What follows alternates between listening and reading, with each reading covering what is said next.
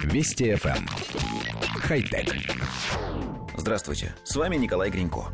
Сердечная недостаточность – диагноз, поставленный многим людям. Несмотря на то, что с заболеванием давно и достаточно успешно борются, поиск новых методов лечения и терапии продолжается.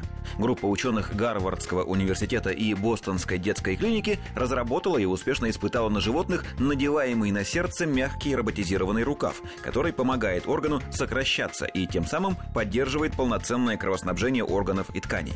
Устройство изготовлено из силикона, покрытого биосовместимым гидрогелем.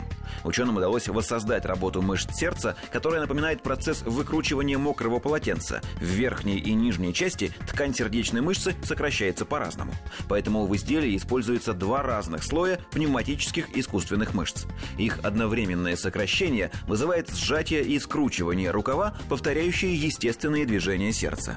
Актуаторы подключены трубками к внешнему насосу, управляемому программируемой системой. Именно с ее помощью исследователям удалось подстроить разработку под индивидуальные особенности сердца.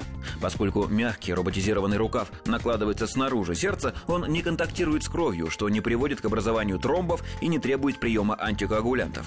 Пока о внедрении устройства в медицинскую практику речи не идет. Изобретению предстоит пройти ряд долгих испытаний, в том числе и на добровольцах-людях.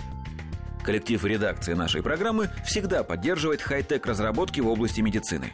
Изучив эту новость, мы поначалу посчитали подход не совсем верным. Искусственные мышцы не лечат сердце, а берут на себя часть его работы, то есть больной и слабый орган не восстанавливается, а так и продолжает работать в ослабленном режиме. Однако позже мы рассудили, что во многих случаях мышцы больного сердца уже не подлежат восстановлению, и там, где терапия и хирургия бесполезны, вполне можно использовать такую физическую поддержку поддержку.